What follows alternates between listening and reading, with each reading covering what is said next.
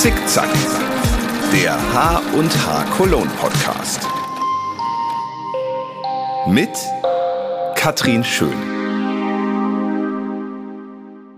In meinem Podcast für die H&H Cologne dreht es sich ja sowohl ums Handarbeiten als auch ums Messemachen. Heute werfen wir wieder mal einen Blick hinter die Kulissen der Veranstaltungsbranche. Besser gesagt, auf die Kulissen. Denn was wäre eine Messe ohne tolle Stände? Darum kümmert sich Timo Zum. Als COO leitet er das gesamte operative Geschäft von MC Squared Europe GmbH, einer Full-Service-Agentur für den Messeauftritt von Ausstellern. Timo und ich haben uns vor ein paar Wochen schon mal unterhalten, denn er hostet den Podcast Alufolie knistert, in dem er mit Menschen aus der Veranstaltungsbranche talkt. Und das Gespräch war so nett, dass er nun heute bei mir zu Gast ist und er uns hoffentlich ein bisschen Einblick in seinen Job gibt und was einen guten Messeauftritt ausmacht. Schön, dass du nach Köln in mein Studio gekommen bist und herzlich willkommen, Timo Zu. Danke, Katrin. Ähm, Köln war für mich ein bisschen schwierig, ne? Ich komme aus Düsseldorf. Ja, wir werden das äh, doch irgendwie wuppen heute. Definitiv. Ja, vielen Dank für die tolle Einleitung. Sehr gerne. Jetzt habe ich direkt noch die erste Challenge äh, für dich. Ich fange ja meinen Podcast immer damit an, dass ich hier ein kleines Utensiliengedöns aufgebaut hat mit Handarbeitssachen. Mhm. Irgendwas, jetzt bist du nicht aus der Handarbeitsbranche, trotzdem irgendwas, was dir spontan anspricht, da was auf meinem Tisch steht? Ja, ähm, der Kaktus. Der Kaktus als Nadelkissen. Ja. Habe ich selbst gemacht übrigens. Das sieht gut aus und ähm, also ich, das ist nicht ganz richtig. Ich Handarbeit im Sinne von ähm, dem, was da auf dem Teller liegt oder in dem Ring drin ist, da hast du natürlich recht, aber ursprünglich bin ich ja Tischler. Also Handwerk statt Handarbeit. Richtig. Bisschen. Okay, ja, perfekte Überleitung. Dann kommen wir gleich mal zum Das Schnittmuster. Ja, also äh, Tischler. Das heißt, äh, was handwerkliches, kreatives war so fing's an. Ja, so fing es eigentlich alles an. Also ich bin, vielleicht muss ich noch ein, Stück, ein Stückchen weiter zurück. Ähm, mein Vater hatte einen Garten- und Landschaftsbaubetrieb. Das heißt, ich komme eigentlich aus einer Handwerksfamilie. Und ähm, da durfte ich, oder ja, durfte ich als kleines Kind schon samstags mit auf die Baustelle, fand ich natürlich mega cool und habe gedacht, ich habe da was weiß ich was bewegt. Ich war halt einfach dabei. Das war schon mal super und dann bin ich ähm, irgendwann auf die Idee gekommen, ich mache mein Abitur und war in der elften Klasse und habe dann festgestellt, ah, nee, doch nicht. Das fanden meine Eltern natürlich nur so mittelmäßig begeisternd. Und da bin ich ähm, auch mit meinen Eltern ordentlich aneinander gerasselt, weil mein Vater sagte dann zu mir, ich habe das, äh, ich glaube im August fing das Schuljahr an und im Oktober, also relativ schnell, habe ich festgestellt, nee, es ist einfach nicht mein Ding. Ich muss, will das überhaupt nicht. Vor allen Dingen hatte ich keine Ahnung, was ich machen sollte. Nur das nicht. Mhm. Und ähm, dann sagte mein Vater, ja, was ähm, stellst du dir denn jetzt vor? Habe ich gesagt, ich mache eine Ausbildung, ich werde jetzt Schreiner. Sagte er, findet er cool, aber die Ausbildung fängt ja auch erst dann ein Jahr später, also vielleicht acht, neun Monate später irgendwie im Sommer dann an, was ich denn bis dahin machen wollen würde. Und da sagte ich, ja, Praktikum ist doch klar. dann hat er gesagt, na, ja, total klar. Dann hast du mit Sicherheit schon eine Praktikumsstelle. Ich sage, nein, habe ich nicht. Dann sagte er, gut, ähm, bis ähm, wenn du ein Praktikum hast oder wenn du dich für ein Praktikum bewerben möchtest, kannst du das jederzeit machen. Solange du das nicht machst, ähm, arbeitest du bei mir. Und zwar bekommst du dafür fünf Mark in der Stunde. So. Und äh, dann habe ich gesagt, ja gut, dann mache ich das halt, weil ich dachte, cool, dann habe ich am Ende des Monats Geld und kann ähm, irgendwas unternehmen mit dem Geld. Und dann sagte er, ja gut, dann fangen wir dann irgendwie an. Dann habe ich, glaube ich, mein erster Arbeitsmonat war November und ja, Gartenbau ist halt. Ähm, ich sagen, Gartenbau.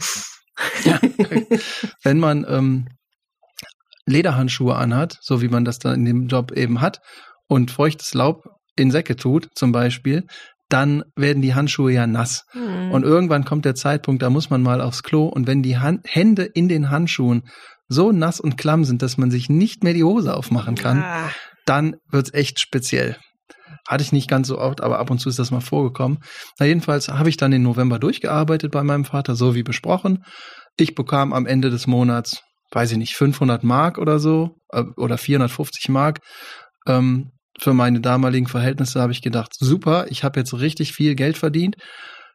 Ich habe auch noch in der Band gespielt zu dem Zeitpunkt und bin dann mit meinen 450 Mark und der Bahn und dem meinem Kollegen, der in der Band Gitarre gespielt hat, äh, nach Köln gefahren zum Music Store in die Gebrauchtabteilung und habe mir einen neuen Bassverstärker gekauft.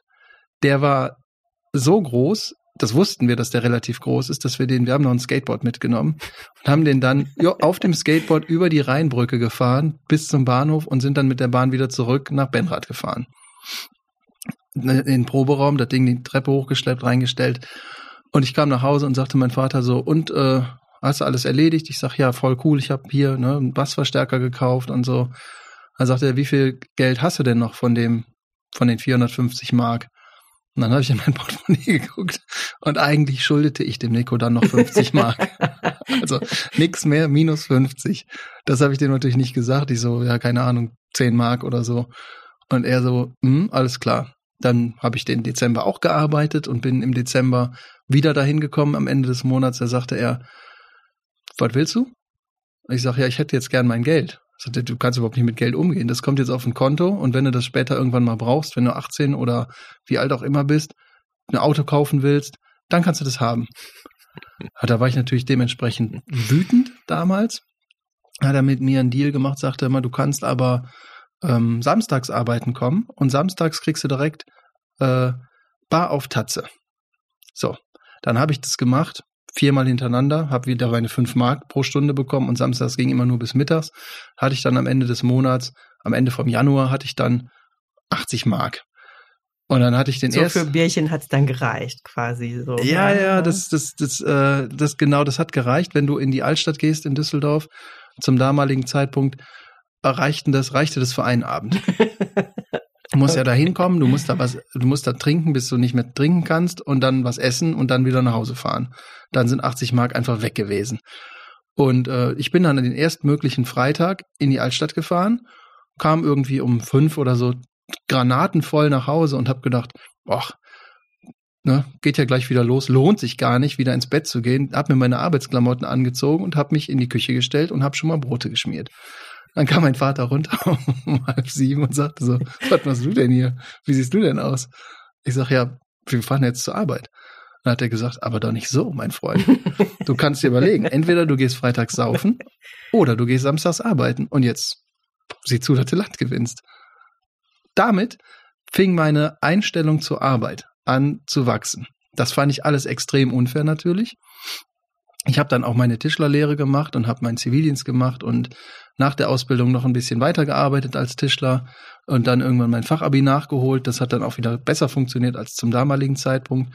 Und irgendwann 2006 bin ich dann, früher hieß unsere Firma Profair, oder die Profair GmbH, da bin ich 2006 hingekommen, aber auch über meinen Vater, der äh, das Gelände gepflegt hat. Also der hat da die Rasen gemäht und Bäume geschnitten und so. Und ich wusste nach meinem Fachabitur nicht, was ich machen sollte, war eingeschrieben an der FH in Düsseldorf für Innenarchitektur.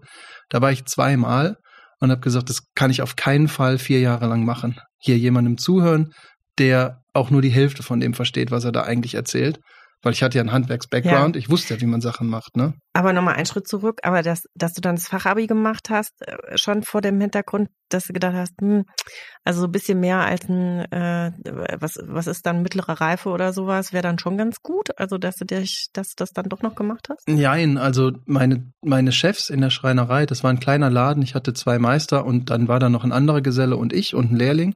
Und ähm, wir haben relativ breit gefächert eigentlich alles gemacht, was man im Tischlerhandwerk so macht. Ähm, das, da bin ich denen sehr dankbar für. Vor allen Dingen haben die irgendwann zu mir gesagt, du Timo, ähm, du hast jetzt hier deine Ausbildung gemacht, du hast jetzt hier irgendwie drei Jahre als Geselle gearbeitet, du kannst, abgesehen von äh, einer Buchhaltung, eigentlich das gleiche wie wir.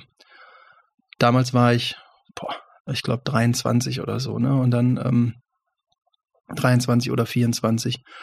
Und dann haben die mir das so, nee, 23 war ich, und dann haben die mir das erklärt, äh, dass ich jetzt in ihren Augen zwei Möglichkeiten hätte, oder drei. Der eine wäre, dort weiterzuarbeiten und zu warten, bis sie irgendwann in Rente gehen und den Laden dann zu übernehmen. Davon würden sie mir aber abraten, weil das noch ein bisschen länger dauert als ein paar Jahre und ich dann irgendwann Depressionen bekomme, weil mir das nicht reichen wird. Mhm. Also sowohl finanziell als auch vom Intellekt her und auch vom, vom Handwerklichen her. Dann haben sie gesagt, dann geh zur Meisterschule, wir unterstützen dich dabei. Du kannst ja jederzeit arbeiten kommen, du kannst Mhm. die Werkstatt nutzen für deine Privatarbeiten oder so. Ähm, das wollte ich eigentlich machen, und dann konnte ich mir das aber nicht leisten, Mhm. weil das war sehr, sehr teuer. Ja. Oder die haben gesagt, geh einfach wieder in die Schule. So, und dann bin ich wieder in die Schule gegangen. Da war ich, ähm, ich musste nur die zwölfte Klasse machen, weil ich ja schon eine Ausbildung abgeschlossen hatte. Und im Endeffekt war dieses, dieses eine Jahr Schule war gar kein Jahr, weil das fing im August an. Dann hatte ich im Oktober, ich glaube, zwei Wochen Herbstferien. Dann hatte ich im Winter zwei Wochen Winterferien und dann hatte ich in, zu Ostern zwei Wochen Osterferien, also anderthalb Monate waren schon weg und meine Abi-Prüfung oder meine Fachabi-Prüfung habe ich im April gemacht. Äh, Von, von August bis April sind eh nur acht Monate und dann hatte ich noch anderthalb Monate Ferien. Also war ich effektiv nur sechseinhalb Monate in der Schule, um mein Fachabi auf die Reihe zu kriegen. Das war okay. Ähm, ja, das war der Grund, warum ich das gemacht habe, Ja. weil mir das Und- jemand geraten hat. Ja, und also äh, ich, ich kann mich noch erinnern, also ich habe nach dem Abi äh, eine Lehre gemacht und habe dann studiert. Und beim Studieren hat mir das insofern geholfen, weil ich irgendwie zügiger unterwegs war, weil ich wusste, wie acht Stunden arbeiten geht. Glaubst du auch, dass dir das auch fürs Fachabi geholfen hat? Also so, dass man erstmal, äh, ne, du hast ja schon erzählt, du, du wusstest dann schon, was Arbeit heißt, dass man es dann auch ja anders äh, angeht, als wenn man so in, in diesem Schulduktus ist oder so? Ja, definitiv. Also ich hätte mein Abitur damals auch mit äh, 16, weiß ich nicht, wie alt man dann ist, ist 18 oder so geschafft ne, und keine Ausbildung gemacht. Das hätte ich auch irgendwie auf die Reihe bekommen, aber garantiert nicht äh, auf dem Level. Und ähm, der ein, also der Antrieb für mich zu dem Zeitpunkt war eigentlich, dass ich wusste, ich habe jetzt hier eine Chance. Hm. Und zu dem, als ich damit angefangen habe, war ich ja noch der festen Überzeugung, ich studiere jetzt bald mal Innenarchitektur hier, ne? Mhm. Und da wollte ich natürlich so gut es geht da reinstarten, weil ich meine, meine, meine Berufserfahrung schon hatte. Das haben die meisten Leute, die so ein Studium anfangen, leider nicht. Wäre vielleicht ganz gut, wenn man das hätte. Ähm, und die, die Motivation war eben, ich habe mir immer wieder vor Augen gehalten, ähm, das geht jetzt nur einmal.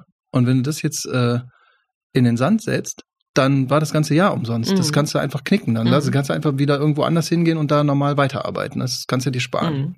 Ja.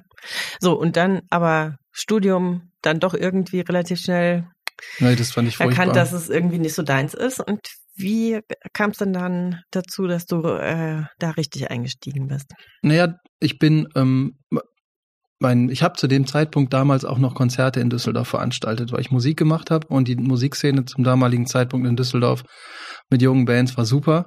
Und äh, da sagte mein Vater irgendwann mal zu mir, weil das hat so ein bisschen Überhand genommen, der, der war immer cool, der, der war dann auch da. Der stand dann irgendwo in seinem Tweetsacko in der Ecke und äh, hat sich mit Freunden von mir unterhalten. Und ähm, ich habe dem dann immer, äh, das lief natürlich alles völlig neben der Steuer, sagen wir mal so. Und dann habe ich dem immer äh, Umschläge gebracht, in denen Geld drin war. Weil Einnahmen vom, vom Eintritt, vom, von, der, von der Bar und so weiter. Ich habe das halt dann, ich habe mir einen Club gemietet und habe das einfach komplett gemacht da drin. Habe eine Veranstalter-Haftpflichtversicherung abgeschlossen, damit mir nichts passiert. Aber der Rest, das hat nie irgend, irgendjemand zu sehen bekommen. Und das habe ich dann so fünf, sechs Mal hintereinander gemacht und damit auch verhältnismäßig viel Geld verdient als, als junger Mensch. Und habe dann meinem Vater immer die Barumschläge gegeben, bis ich dann gesagt habe, so jetzt, das war der letzte, hat er gesagt, dann nehme ich noch ein Bier und dann rufst du mir mal ein Taxi. Aber dann war der weg.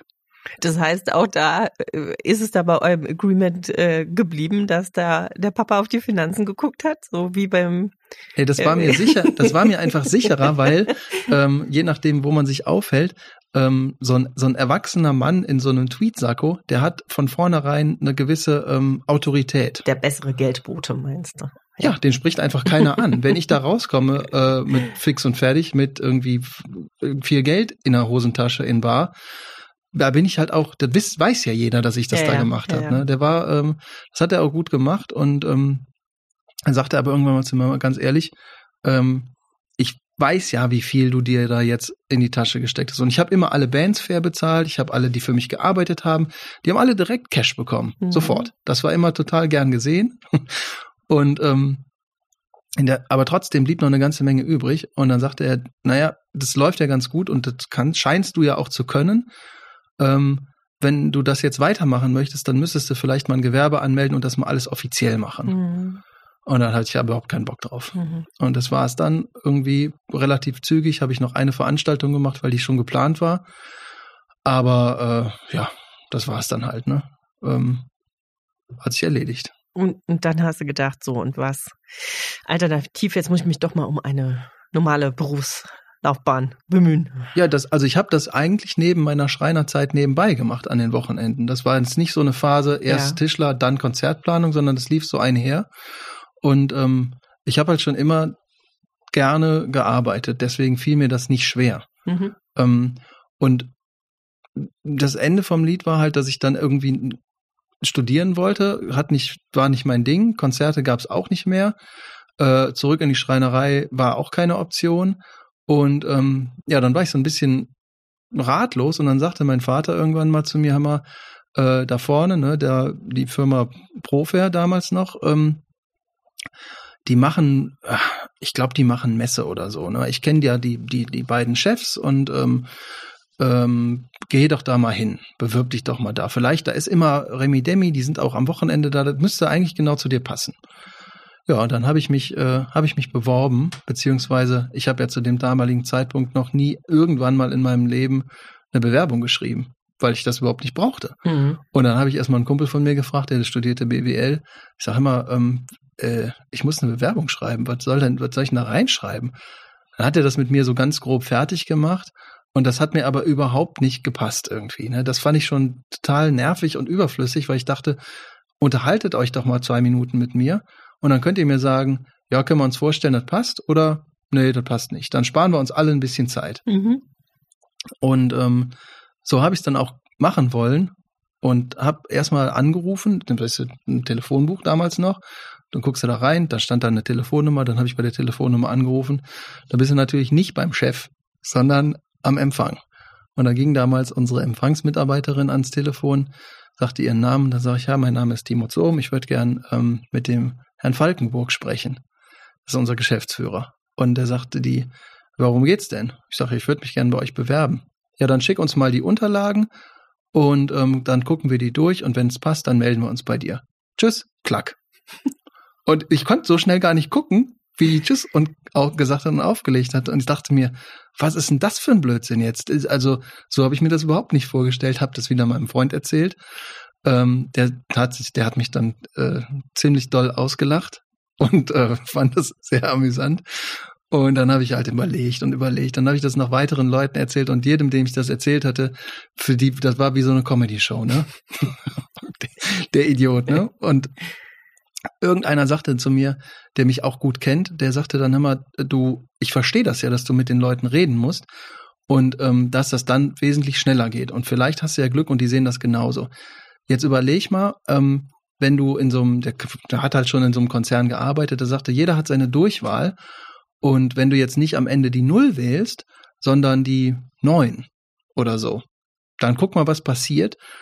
Und ähm, dann könntest du ja sagen, äh, oh, äh, hallo Herr Müller, ähm, ich glaube, ich habe mich verwählt, ich wollte eigentlich den Herrn Falkenburg sprechen. Und dann wird der, Ah. dann wird er ja sagen, ach, der hat aber die so, so und so, ne? Der hat aber eine andere Durchwahl, nämlich diese. Oh, da habe ich mich vertan, Entschuldigung. So, exakt das habe ich gemacht. Ich habe irgendwo angerufen, dann ging, ich weiß, irgendwer ging ans Telefon, dann habe ich gesagt, oh Mist, ich glaube, ich habe mich verwählt. Ich wollte eigentlich da und dahin. Da sagt er, oh, der hat aber die und die Durchwahl.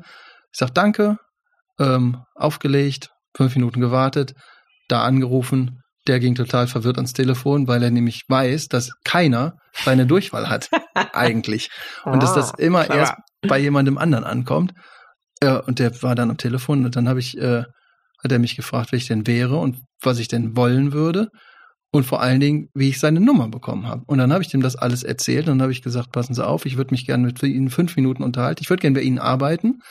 Ähm, aber ich habe bis jetzt noch keine Bewerbung in meinem Leben geschrieben. Ich habe gerade mein Fachabi gemacht. Ich habe relativ, ich hatte glaube ich einen Durchschnitt am Ende von 1,7. Das war richtig gut für mich. Äh, bin Tischler, das und das gemacht. Ähm, ich würde mich gerne fünf Minuten mit Ihnen unterhalten. Und so bin ich an Ihre Nummer gekommen. Das fand der total cool Mhm. und hat gesagt, ja, dann komm mal vorbei. Dann bin ich vorbeigekommen, dann war der nicht da. Das ist dreimal passiert. Und beim dritten Mal habe ich dann nochmal angerufen und habe gesagt, jetzt war ich schon zweimal da und sie waren nicht da. Hatte sich entschuldigt und sage, wenn sie das nicht wollen, dass ich äh, mich mit ihnen unterhalte, dann ist das kein Problem. Dann sagen sie mir das einfach. Aber ich habe keinen Bock jetzt zum dritten Mal zu ihnen zu fahren. Ich habe nämlich kein Auto und muss jedes Mal eine Strecke von Bilk Innenstadt nach Hilden äh, mit Bus und Bahn. Das war total nervig, vor allen Dingen, wenn dann keiner da ist. Hat er sich entschuldigt, hat gesagt, kommt nicht wieder vor. Dann war er tatsächlich da. Dann setzte ich mich dahin und habe ihm ähm, das Ganze, was ich vorher erzählt hatte, nochmal in ausführlicherer Form er erklärt. Und dann sagte er, und was willst du hier machen? Ich sage, ja, ich wäre gern irgendwann mal Projektleiter, weil die kannte ich schon so Leute, ne, aus dem, aus meinem Schreinerumfeld, ne? Und habe gedacht, ja, wenn die das können, dann kann ich das auch. Ja, dann sagte er, ja gut, dann habe ich hier den Mitarbeiter so und so, der ist äh, äh, einer, der von den, der die Firma mitgegründet hat. Das ist ein richtiger Messe, Wolf, äh, der kann dir die ganzen Handwerk hast ja drauf, kannst du, Bauleitung kannst ja auch, aber der kann dir die ganzen anderen Sachen, die zu so einem Projekt dazugehören, erklären. Ich rufe den mal eben an. Da hat er dann angerufen, gesagt, komm mal bitte rüber, ich möchte dir mal einen vorstellen. Der Typ kam in den Raum rein und ähm, guckte mich an, guckte den Herrn Falkenburg an und sagte, ja und jetzt? Da sagte der, ja, guck mal hier, Frank, ähm, das ist der Timo.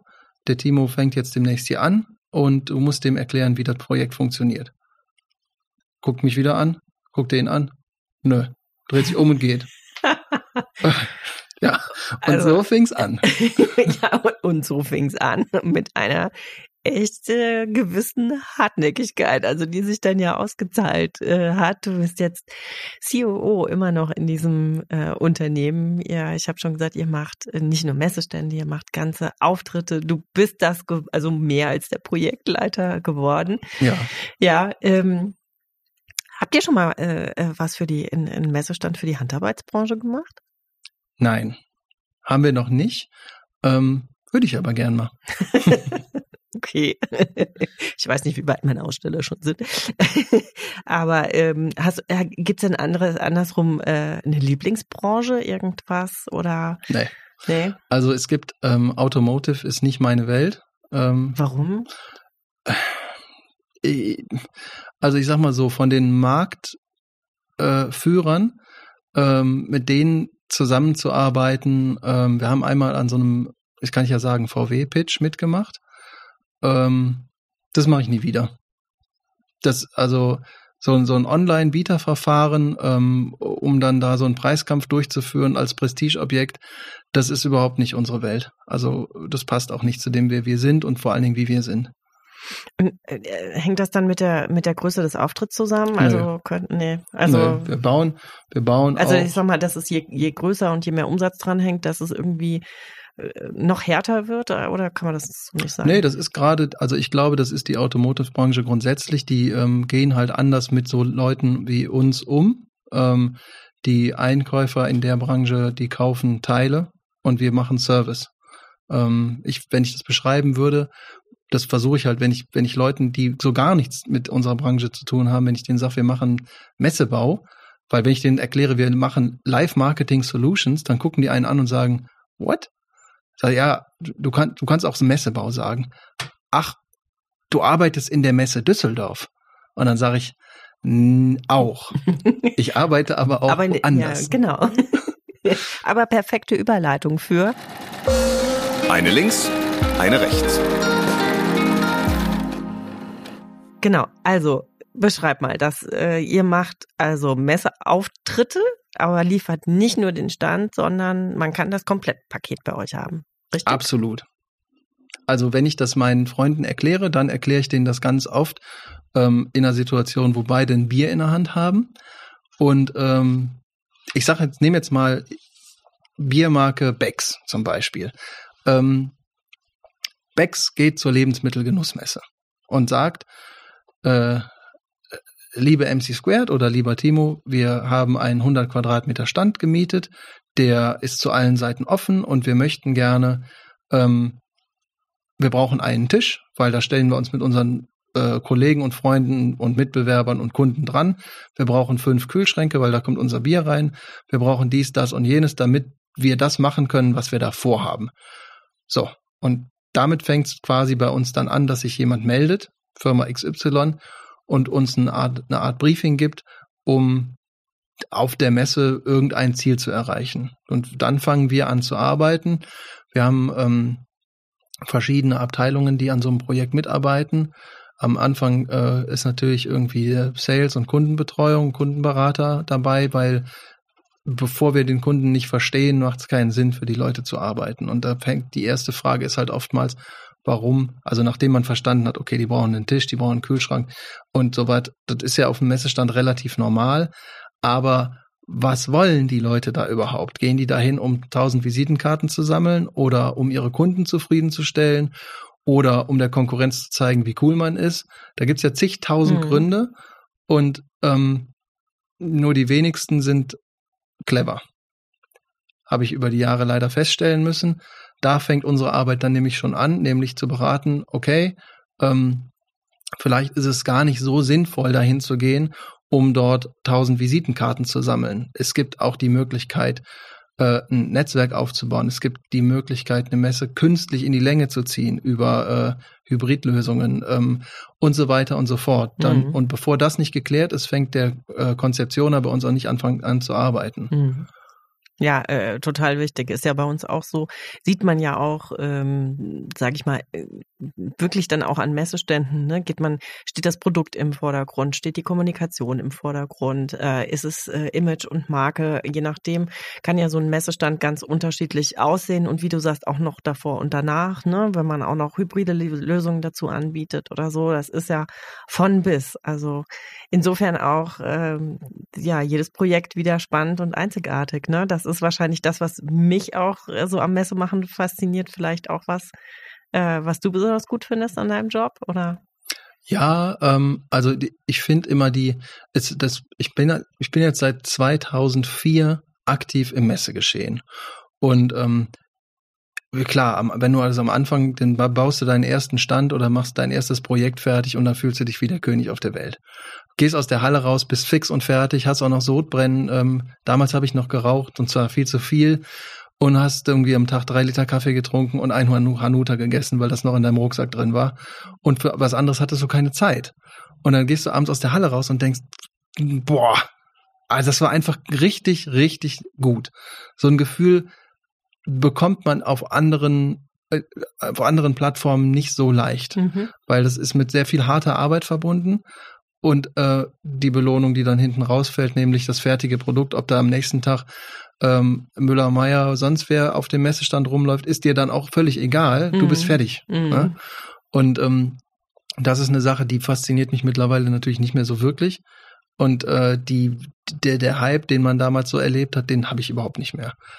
Das ist aber nicht schlimm, denn mittlerweile gibt's ja andere Sachen. Was ich immer noch total faszinierend finde, ist, äh, und das fasziniert mich an der ganzen Messebranche, du kommst in eine Halle rein und wenn man vorgezogenen Aufbau gebucht hat, kommt man in eine leere Halle rein. Mhm. Dann sage ich mal, sind das 15.000 Quadratmeter so im Schnitt von so einer Halle. Und da fährt eine Scherenbühne durch die Gegend und dann läuft da ein Elektriker, der so einen riesen Kabeltrommel hinter sich herzerrt. Und sonst ist da gar nichts drin. Und du stehst, kommst mit dem Bauleiter da rein und baust dir da zwei Böcke auf, legst da irgendwie eine Platte drauf, machst den Plan drauf und dann geht's los. Und dann passieren da innerhalb von drei, vier Tagen passieren Sachen, wo eine komplette Welt wird erschaffen zu irgendeinem Thema. Und ähm, dann ist das wie ein Riesenmarktplatz. Da werden Geschäfte gemacht, da treffen sich Leute, da treffen sich alte Bekannte und alte Feinde. Da werden Deals gemacht, da werden Deals kaputt gemacht, da, da haben Leute Affären, da trinken, besaufen sich Leute einmal im Jahr zusammen. Ähm, da führen Leute ganz interessante Gespräche. Und da ist richtig, richtig Leben in der Bude auf einmal. Und dann das Ganze geht zwei Tage lang zum Thema, keine Ahnung, Staubsauger. Äh, ist ja völlig egal, welches Thema. Und dann wird das Ganze wieder zurückgedreht und vier Tage oder fünf, sechs Tage später ähm, passiert das Ganze nochmal zu einem völlig anderen Thema. Mhm. Ich, das finde ich so faszinierend mhm. und es geht auch nicht weg. Ja, also äh, geht mir ganz genauso. Also ich weiß auch immer noch, äh, ich habe das auch jetzt nicht mehr, nicht mehr ganz so krass, aber so am Anfang, ähm, als ich so meine erste Messe verantwortet habe und ich stand am Vorabend da oder bin durch die Hallen gegangen, habe gedacht, das wird nie fertig. Wir wollten morgen früh um neun soll es hier losgehen. Äh, das kann nicht fertig werden. Und Es wird immer fertig. Also es wird immer fertig, es geht immer los. Ne? Ähm, vielleicht schraubt morgens da noch einer irgendwas rein oder sowas, aber im Prinzip also das hat mich immer total fasziniert. Äh, wie du sagst, ne, so von man müsst, man man hat so als Messemacher, glaube ich, dann immer so ein Zeitrafferbild im Kopf, genau wie du sagst, vom vorgezogenen auf und dann ist Action und dann ist es wieder weg, ne? Mhm. Und ähm, ja, es ist äh, Chibo, ich weiß gar nicht, ob sie den Slogan immer noch haben. Ich sage immer, das ist bisschen wie bei Chibo, Chibo bei uns jede Woche eine neue Welt. Ja. Äh, ne, wie unterschiedlich die Branchen auch sind, die Leute, die rumlaufen und so. Das finde ich auch nach wie vor das äh, toll toller am Messe machen. Voll. Kannst du dich noch an so einen richtig irgend so, so einen richtig spektakulären Auftritt, den ihr mal realisiert habt, irgendwas erinnern, wo du sagst, boah, also das war echt outstanding? Ja, da gibt's mehr. Das ist natürlich, das ist lustig, ähm, weil ich die Frage äh, in meinem Podcast andersrum auch oft stelle. Jetzt nicht auf Messe bezogen, sondern auf grundsätzliche Erlebnisse. Und jetzt äh, weiß ich auch, was die meisten Gäste damit meinten, wenn die gesagt haben, also die, die schon länger in der Branche waren, boah, da gibt's eine ganze Menge von. Und ähm, ich, also ich sag mal so, dass das, das, was ich am erlebt habe, was ich auch am krassesten fand, da haben wir in Frankfurt äh, eine komplette Halle ausgebaut ähm, für ein, das war das Sparkassen Finanzinformatik Forum. Das war 2008, glaube ich. Und das waren auch 15 Quadrat, 15.000 Quadratmeter. Und da haben wir fünf Tage und sechs Nächte gearbeitet. Da waren 90 Unteraussteller und die hatten ähm, Stände in Größe von 9 bis 80 Quadratmetern. Die haben wir dann, für die war ich zuständig. Die habe ich alle gezeichnet ähm, und habe die alle koordiniert und habe dann in, diesen, in dieser Aufbauphase ein Team von 80 Monteuren geleitet. Das war eine Sache, da war ich auch, ich glaube, zwei, nee, drei Tage und zwei Nächte am Stück wach. Da habe ich nur Wahnsinn. Ich hatte so ein, wir hatten so ein Produktionsbüro mittendrin in der Halle und ähm, das waren immer Inseln und die, die, also diese Partnerstände, Unteraussteller, die hatten halt immer fünf, sechs Messestände auf einer Insel und von diesen Inseln gab's, ich weiß nicht, 15 oder so. Ähm, alle in Systembau, aber alle individuell gestaltet. Der eine hat einen Fernseher, der andere hat einen Poster, der nächste hatte eine Blume. Und mein Kollege damals, der Marc, der sagte, äh, der hat die ganzen Kunden organisiert und die einzel individuell äh, Gestaltungsteile übernommen und ich war ähm, für die Technik und den Standbau zuständig. Ja, und da ähm, bin, sind wir eine Woche vor Aufbaubeginn, waren wir schon in Frankfurt. Wir haben dann in dieser kurzen Zeit, ich glaube, 60 LKWs in die Halle gefahren und ähm, dann lief die Messe drei Tage, da war ich noch vor Ort und beim Abbau war ich auch noch vor Ort. Das heißt, ich war irgendwie drei Wochen in Frankfurt in so einem Hotel neben der Messe. Äh, dann bin ich zurück nach Hause gekommen, habe, ich glaube, sechs Kilo weniger gewogen und war drei Wochen krank. Mhm. Das war zu viel. Mhm. Aber das war eine Aktion. Sowas habe ich nur ein einziges Mal in meiner Karriere bis jetzt gemacht. Ich würde es auf jeden Fall wieder machen. Vielleicht ein bisschen anders, aber das war schon ziemlich cool. Laufmaschen und Auftrennen. Ja, und der umgekehrte Fall, irgendwas, wo du schon mal, was mal so richtig in die Box gegangen ist, ob man äh, gegebenenfalls, dass man jetzt drüber lachen kann oder du sagst, oh Gott, das war wirklich puh. Ja, das äh, gibt's auch. Ähm, das ist bezieht äh, beziehe ich jetzt aber mal auf mich persönlich, weil ähm, bei uns in der Firma passiert das relativ selten. Mhm. Ähm, aber bei das mir ist ja auch so ein, ich finde so ein Credo der Messemacher, oder? Also es hätte noch immer gut gegangen. Irgendwie kriegt man es immer dann doch wieder hin, auch wenn mal was schief geht, oder? Ja, klar. Ja, ja wir haben, ist ja äh, unser Anspruch. Ne? Wir haben schon Stände gebaut, die äh, von einem Projektleiter, weil wir einfach überlastet waren, einmal vergessen wurden. Das ist auch irgendwie 2009 oder so war das, auf der Fotokina. Da wurde ein Stand vergessen. Dann haben wir am, äh, haben wir das gemerkt am Abend vor dem ersten Lauftag. Dann haben wir in der Nacht einen 60 Quadratmeter Stand gebaut. Das war spannend, aber da war ich nicht dran beteiligt. Das war auch nicht meine Story. Weil, äh, ich, das war auf der Drupa, ich glaube 2008. Und da war ich, ähm, war ich schon für einen relativ großen Bereich an dem Stand da verantwortlich. Und dann lief das nicht so, wie es laufen sollte. Und dann sagte, äh, sagte einer von meinen Arbeitgebern damals, Timo, du bist doch Tischler. Ähm, kannst du das noch? Und dann habe ich gesagt, ja, ja, klar kann ich das noch. So, dann hilfst du denen ab morgen mal ähm, beim Wandbau auf dem Obergeschoss. Waren 400 Quadratmeter Doppelstock, also nicht klein. Mhm. Ähm, und äh, da ging es dann da, das war alles noch in Trockenbau. Also zumindest in den Meetingräumen, weil das äh, gewünscht war vom Kunden. Und wir mussten dann ähm, da oben die Trockenbauplatten verteilen, den Wandbau setzen und so weiter. Das war ein richtiger Knochenjob. Ne? Mhm. Und zum damaligen Zeitpunkt hatte ich ein Hobby und zwar habe ich äh, Rugby gespielt. Mhm. Hab mir an dem, war dann abends beim Training und ähm, irgendwie beim Rugby fallen die Leute ja relativ schnell und doll übereinander. Und ähm, ich wiege jetzt 100 Kilo, damals habe ich ein bisschen weniger gewogen, aber ich war einer von den Kleinen. Und äh, dann lag ich ganz unten und auf einmal knackte es und es tat sehr, sehr weh in meinem Brustkorb. Und einer von den äh, erste Reihe Stürmern, der dann auf mir lag, der hob mich dann auf und sagte, irgendwas hat hier gerade geknackt, ne? Und dann habe ich gesagt, ja, Ich. das war ich.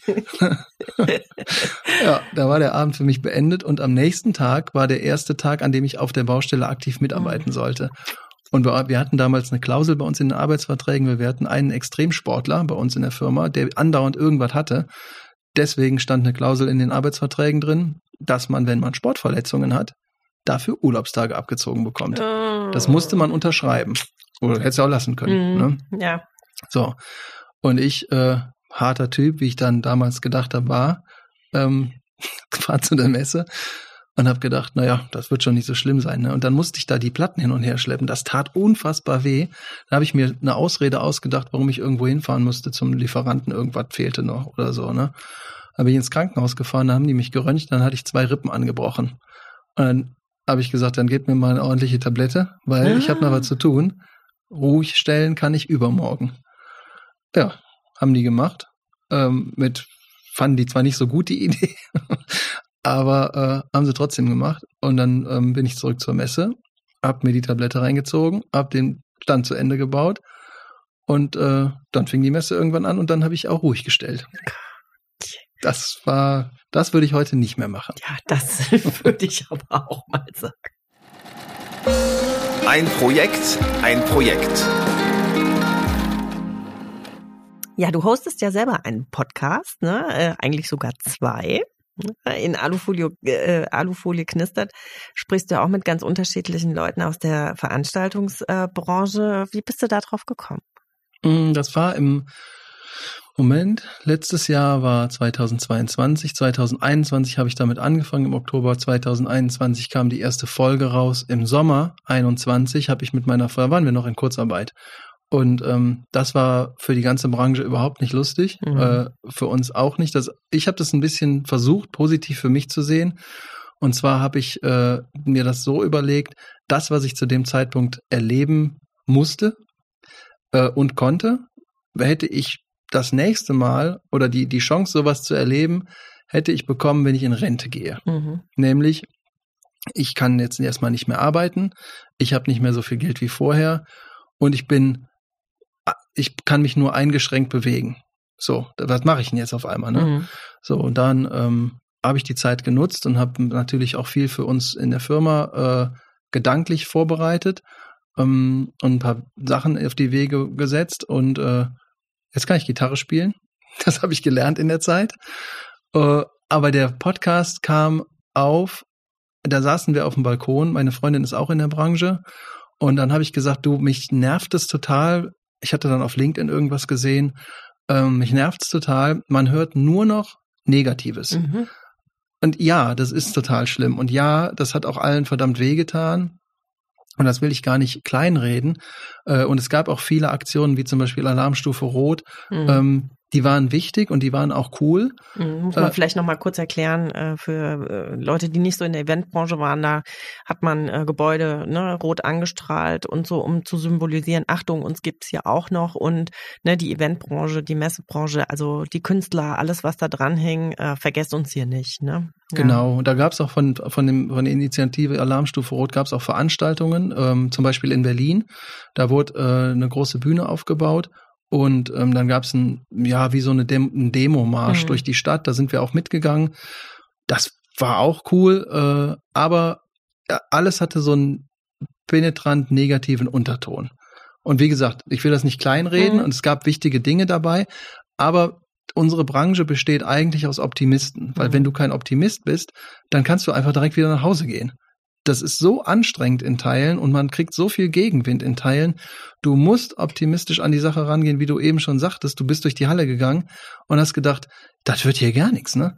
Und wenn man sich da an dem Gedanken aufhängt, dann hat man eine echt beschissene Nacht. Entschuldigung, äh, aber das hat man dann. Absolut. Also die hatte ich am Anfang auch. Aber wie gesagt, dann, äh, man lernt ja auch dazu und wie gesagt, dann lernt man ganz schnell, es hält noch immer gut gegangen. Wir schaffen das. Ne? Wir schaffen das, ist wirklich echt so ein Credo der Messermenschen. Ja. Absolut. Und ich habe meiner Freundin das dann genauso gesagt und die sagte ja dann, äh, mach doch was. Du bist doch, du bist doch sonst so jemand, der, wenn den was stört, dann ändert er das einfach. Egal, ob das ist, äh, der hört auf zu rauchen oder der nimmt drei Kilo ab oder du erklärst den Leuten, dass das eine blöde Idee ist, ähm, weiß ich nicht, mit dem LKW um die Halle rumzufahren, weil man keinen Parkplatz findet, sondern wenn es ein Problem gibt, dann setzt du dich damit auseinander und du hast vielleicht nicht immer die beste Lösung, aber du setzt dich damit auseinander und versuchst das zu lösen. Mhm. Und meistens ist das ja schon die Hälfte des Weges, den man gehen muss. Also mach doch einfach irgendwas. Und dann habe ich zu dem Zeitpunkt habe ich auch gerade angefangen, Podcasts zu hören. Das habe ich in der Vergangenheit nie gemacht, weil ich am Tag mit so vielen Menschen gesprochen habe und so viel mhm. Einflüsse schon hatte in dem normalen Arbeitsalltag, dass ich keine Lust hatte, mir dann privat auch nochmal Sachen anzuhören. Mhm. Das war in der Pandemie dann ein bisschen anders. Das hat mir tatsächlich auch gefehlt. Und dann habe ich angefangen, verschiedene Podcasts zu hören und ähm, war dann auch relativ schnell Fan von den ein oder anderen Hosts. Und ähm, dann sagte sie dann, du, mach doch einfach einen Podcast. Du kennst mittlerweile Gott und die Welt in der Branche, du hast eine nette Stimme, du kannst dich vernünftig ausdrücken und du kannst Leute mit dem, was du sagst, weil du authentisch bist, davon überzeugen, dass das eine gute Sache ist. Und du bist ein Optimist. Ähm, so. Und dann habe ich gesagt, ja, und wie soll ich das machen? Und dann hat sie gesagt, wie eben schon erwähnt, wenn du dir was in den Kopf gesetzt hast, dann machst du das einfach. Wie du das machst, ist mir doch egal, weiß ich auch nicht. Mach einfach. Ja, und dann habe ich drei, vier Ansätze gebraucht, um den richtigen Weg zu finden. Hab auch, bin auch bei den ersten zwei Ansätzen einfach gescheitert, weil das war eine blöde Idee. Ich wollte, äh, ursprünglich wollte ich ein Tonstudio in Düsseldorf anmieten und nicht, nicht jede Woche eine Folge machen, sondern, weiß ich nicht, einmal im Monat oder so, aber dann auch mit Video und allem Zip und Zap. Hatte mit einem Kumpel von mir gesprochen, der äh, in Teilen äh, Regieassistenz macht im, beim Fernsehen und so. Und dann habe ich gesagt, pass auf, wir brauchen hier drei Kameras. Der Tonstudiomann hatte auch schon alles am Start. Und dann fiel mir ein, na, die Branche ist relativ weitläufig. Und wenn ich jetzt jeden nach Düsseldorf einladen muss, das wird nichts. Mhm. Dann ist das, das Studio ist zu teuer und ich bin viel zu unflexibel, das wird so nix. Ja, und dann habe ich nochmal von vorne angefangen und irgendwann kam dann das Format so raus, wie es jetzt eben ist. Genau, du unterhältst dich jetzt ja, jede Woche oder wöchentlich kommt äh, ja. Alufolie knistert, ne? Ich Mit jemanden aus der Eventbranche, die dann auch immer ein bisschen erzählen. Also lohnt sich reinzuhören. Mach das mal. Genau. Danke. Ja, und dann hast du aber auch noch einen zweiten Podcast. Ne? Oh. das kleine private Projekt, können wir auch noch zwei Sätze drüber verlieren, wenn du willst. Ja, klar, das, äh, das, ist, wirklich, das ist wirklich äh, tatsächlich ein komplettes Privatprojekt. Das äh, darf man auch nicht so ganz für voll nehmen. Ähm, mir wurde auch mehrfach schon gesagt, du, äh, das und das hätte ich mit dem, was du beruflich machst, einfach nicht gesagt. Das ist aber relativ egal, weil äh, das, die, der Podcast heißt, ich weiß es doch auch nicht. Und ähm, den machen mein Freund Markus und ich auch seit anderthalb Jahren jetzt fast. Und äh, da geht es darum, dass wir wollten ursprünglich, wir wohnen im gleichen Ort und sind ganz lange, haben wir miteinander Zeit verbracht, kennen uns schon ewig und wir haben uns einfach ein Jahr lang nicht gesehen, obwohl wir mit dem Auto fünf Minuten voneinander entfernt wohnen. Und dann haben wir gesagt, dann habe ich ihm von dem Alufolie Knistert Podcast erzählt und er sagte, oh, coole Idee, sowas wollte er auch immer schon mal machen, aber dann mit mir. Ähm, und dann fing das, haben wir gesagt, alles klar, dann machen wir jetzt einmal die Woche einen Podcast, dann sehen wir uns wenigstens einmal die Woche und können uns austauschen. Und im Endeffekt haben wir das gemacht, eben weil wir uns dann einmal die Woche zu einem festen Termin sehen und haben gedacht, na ja gut, also wir wohnen im Düsseldorfer Süden, wenn das jetzt in Benrath drei Leute hören und sich darüber freuen einmal die Woche, dann reicht uns das schon. Jetzt sind das ein bisschen mehr, also sind eigentlich viel mehr.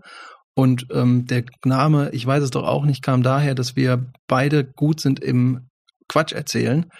Und ähm, wir wollten uns gegenseitig mit Themen konfrontieren, von denen wir wissen, dass der andere davon definitiv keine Ahnung hat. Der sollte aber so tun, als hätte er diese. Und bis zum gewissen Punkt, wo es dann völlig unglaubwürdig wird, dann am Ende einfach sagen, ach, ich weiß es doch auch nicht.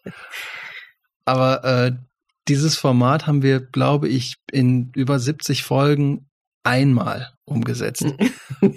geht immer eine Stunde und wir unterhalten uns halt über alles Mögliche. Manchmal ja. ist es ernst, manchmal ist es einfach nur Quatsch, manchmal haben wir Besuch und das, ja, das macht richtig Spaß. Sehr schön. Hast du sonst noch ein Lifetime-Projekt irgendwas in deinem Leben, was du gern nochmal machen würdest? Also in der Corona-Zeit hast du angefangen, Gitarre zu spielen. Musik äh, höre ich ja raus, ist auch eine große Leidenschaft. Ja, oder hast du noch irgendwas ganz anderes, wo du denkst, oh, wenn ich mal Zeit und Geld und Lust und Muße hätte, dann würde ich gern das nochmal machen? Ja, ich hätte gerne eine Insel. Nein, Spaß beiseite. Du ganz ehrlich, ähm, das habe ich nicht. Ähm, das habe ich sogar mit Absicht nicht. Also früher hat man natürlich, wenn man, wenn man, ich bin jetzt 40 und wenn man jünger ist, dann, ähm, dann, dann überlegt man sich, du, boah, mit, mit 40 möchte ich gern das oder mit 50 wäre ich gern da und da. Und ich habe einfach gelernt durch die Arbeit, also ganz, ganz viel durch die Arbeit und auch ähm, durch mein, durch mein berufliches und privates Umfeld, ähm, und durch wirklich klasse Mentoren, die ich über die Jahre mal kennengelernt habe oder kennenlernen durfte, ähm, erstmal machen und sich dann darüber im Klaren werden, was man geschafft hat. Und damit bin ich eigentlich ganz gut gefahren. Ähm, ich habe ich hab kein, kein Lifetime-Ziel. Mhm. Ich finde das, was ich mache, ich bin damit ganz zufrieden, würde ich sagen.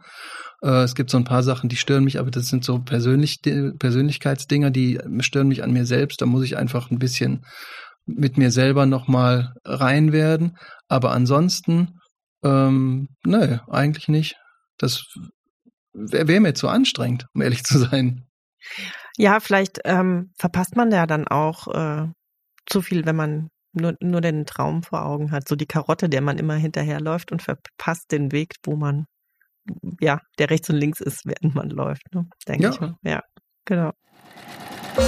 Der Elefant muss durchs Nadelöhr. Ja, jetzt, äh, du hast ja gesagt, die Corona-Zeit war schon äh, echt herausfordernd für unsere ganze Branche und im Moment passiert ja auch sehr viel nicht so Schönes auf der Welt, was gerade auch ja mit Energiekosten und sowas echt auch äh, bei äh, allen äh, durchschlägt. Wo siehst du gerade die Herausforderungen oder wie ist es gerade? Haben alle wieder Lust auf Messen? Ist es ähm, ja, wo, wo sind gerade die Highlights, aber vielleicht auch die Lowlights bei dir in der Branche? Da kann ich so eine Politikerantwort geben.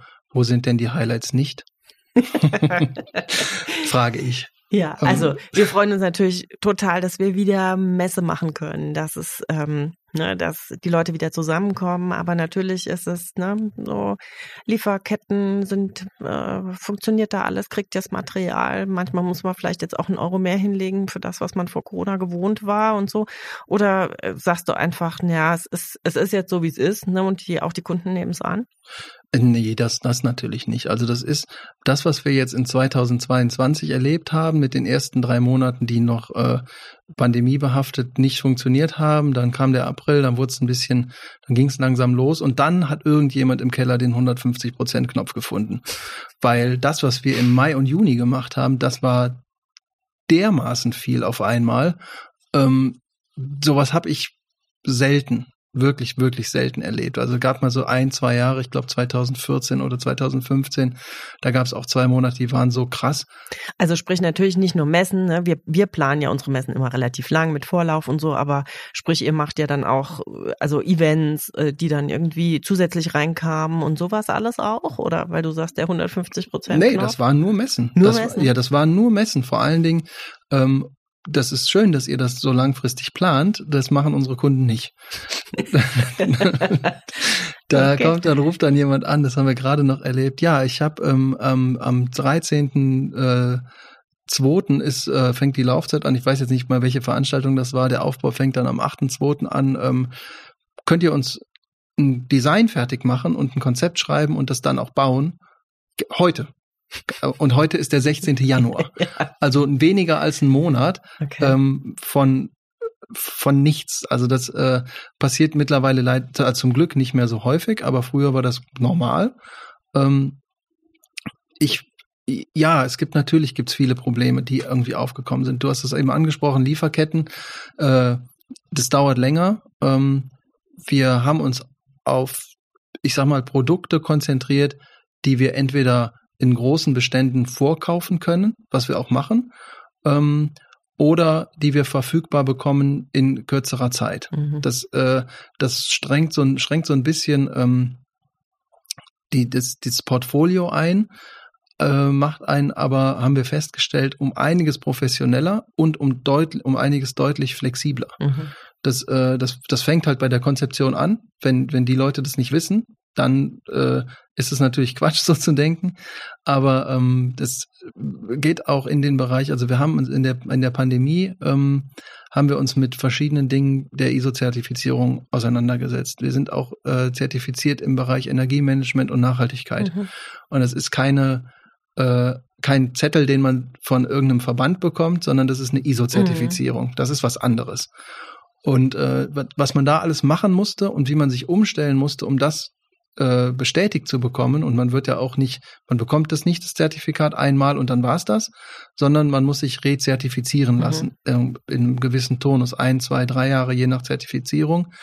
Und ähm, allein das hat uns schon äh, gezwungen quasi, in verschiedenen Bereichen einfach nachhaltiger zu denken, was am Anfang extrem schwierig war für uns, aber sich nachher total ausgezahlt hat, weil wir jetzt mit, den, mit dem Gedankengut, was wir haben, äh, im, ich sag mal, aktiven Tagesgeschäft wirklich schneller reagieren können und das auch noch nachhaltiger machen. Kannst du mal ein kleines Beispiel sagen, so ein, ein Detail, wo wo es ähm, wo ihr nachhaltiger geworden sind, weil es ist natürlich ja sowas, was man der Messebranche schon auch immer ein bisschen vorwirft, ne, dass wir da, wir haben es gerade, wir haben drüber gesprochen, man, wir bauen, erschaffen für kurze Zeit eine Welt und bauen sie dann wieder ab. Das heißt, ne, ich weiß nicht, gibt es irgendein Detail, wo du sagst, daran sieht man ganz gut, wie man es früher gemacht hat und wie wir es heute machen?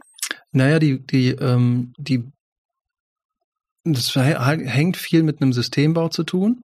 Äh, also, dass zusammen. man Sachen wiederverwerten, wiederverwendet kann, oder genau, so. Genau, man ja. kann Sachen eine, eine, eine höhere Wiederverwendbarkeit geben. Ähm, man kann anders produzieren, neben das, dass man es wiederverwenden kann. Äh, ein Lieferant von uns, ein Teppichlieferant von uns, der ähm, hat vor einem Jahr oder anderthalb Jahren einen recycelbaren Teppich mhm. mit auf den Markt geschmissen. Das wollte überhaupt niemand haben. So, jetzt fangen an unsere Designer, weil den gibt's halt auch nur in bestimmten Farbtönen, mhm. ist ja mhm. logisch. Äh, jetzt haben angefangen, äh, unsere Designer haben angefangen, mit den Farbtönen zu, zu arbeiten, mhm. auf dem Bodenbelägen. Und dass wir, ich sag mal, 80 Prozent unserer Kunden, denen wird das einmal erklärt, pass mal auf, der Teppich, ähm, der ist recycelbar, der kommt jetzt hier hin, der wird auch wieder abgeholt und der, der gleiche Teppich wird dann verwendet, um dann einen neuen Teppich draus zu machen. Und das ist ein zertifizierter Kreislauf. Sowas machen wir und wir besprechen das bei unseren Kunden auch aktiv an. Mhm. Ja. ich glaube, das ist ein gutes Beispiel, dass man einfach ne, ein Bild vor Augen hat, äh, was, was betrifft das, welche Sachen und Teppich ist da, ja, wie, wie gesagt, ein sehr gutes Beispiel, glaube ich. Ja. Ja, und das, das wird gut angenommen, das funktioniert auch gut. Wir können auch ähm, eine Veranstaltung zertifizieren lassen und prüfen lassen. Das heißt, mhm. äh, wie viel CO2 wird denn verbraucht, um eine Veranstaltung umzusetzen. Mhm. Das hat bei den Kunden, ähm, beim, bei, wenn du das erstmalig machst, ist es relativ müßig, weil es gibt keinen Vergleich. Mhm. Ähm, es sei denn, man hat alle Werte, die man bräuchte, um sowas zu tun, aus der Vergangenheit. Das ist aber schwierig, wenn man ähm, vorher nicht wusste, wofür man die Sachen benötigt, dann hat man die auch nicht. Mhm. Und äh, das fängt an mit, ähm, wie machen wir die Präsentation, wo, also wir selber äh, denken, arbeiten nachhaltig, weil wir müssen durch die Zertifizierung. Wir können es den Kunden aber auch erklären äh, und auch nahelegen und vor allen Dingen auch äh, zertifizieren lassen und auch prüfen lassen. Ähm, wie reisen die Mitarbeitenden zur Messe? Mhm. Wo wohnen die? Was wird da verkatert? Was, wie ist der Stand konzipiert? Äh, und so weiter und so fort. Das, mhm. das kann man relativ detailliert machen. Ist ein bisschen aufwendiger dann. Aber ähm, wir haben zum Beispiel zwei Großkunden, die äh, finden das total klasse. Mhm.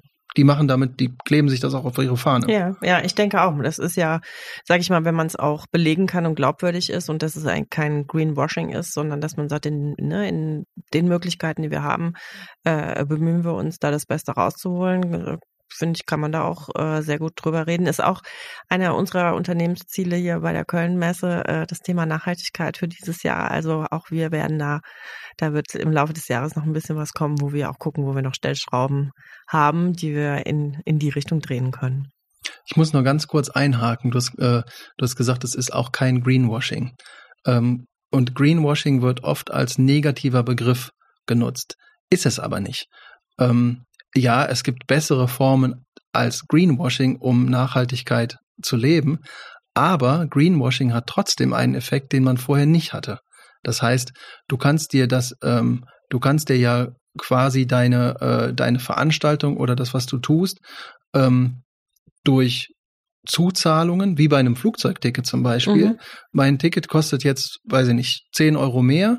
Ähm, dafür wird die, die Fluggesellschaft in keine Ahnung, Argentinien 15 Bäume pflanzen. Mhm. Ja, ich glaube, es, es mein mein Punkt wäre eher mehr so die die Transparenz, also dass es dann okay. auch äh, stimmt, was man was man sagt, ne? Und dass man sagt, also dass man auch ehrlich sagt, das können wir nachhaltiger machen und das geht und bei anderen Sachen geht's aber nicht dann und man hat eine gewisse Kompensation, dann finde ich das auch okay, mhm. aber ne, dass man was weiß ich nicht Bio draufklebt, wo kein Bio drin ist. Das ne? ja, das ist ja. natürlich klar. Ja. Mein roter Faden. Ja, Timo, wir, wir haben uns schon hier äh, schön verplaudert hier die ganze Zeit. Es ging jetzt ratzfatz um, jetzt sind wir schon fast am Ende äh, unseres Gesprächs. Zum äh, Schluss frage ich immer, ob es einen äh, roten Faden in deinem Leben gibt. Irgendein Motto, irgendwas, wo du immer drauf zurückgreifen kannst. Ja, ich, ähm, ich glaube, dass äh, der rote Faden ist das, was ich eben schon mal so ganz grob versucht habe zu erklären, als es um das äh, Lebensziel grundsätzlich oder um den mhm. Traum ging. Ähm, erstmal machen und dann kann man noch drüber reden. Weil da, da, dafür gibt's ja tausend Sprichwörter irgendwie, ne? Lass deinen Worten Taten folgen oder irgendwie sowas, ne? Ich, ich finde es immer wichtig, äh, bevor ich anfange, groß zu erklären, was man denn alles machen könnte oder so, ich mach's halt einfach. Und ähm, mein, das geht nicht immer gut, ne? Aber äh, in den größten Fällen oder in den meisten Fällen bin ich da mit den Leuten in meinem Umfeld im Positiven gesagt ein Schrittchen voraus. Und das hat bis jetzt gut funktioniert. Das ist sehr anstrengend in Phasen, ähm, weil man eben halt auch mit, mit Niederlagen umgehen lernen muss. Aber ich glaube, das ist so das, wo ich sagen würde, ja, so mache ich das einfach. Ja, schön, dass wir den Podcast heute gemacht haben. Herzlichen Dank, dass du da warst. Ja, danke dir, dass ich hier sein durfte.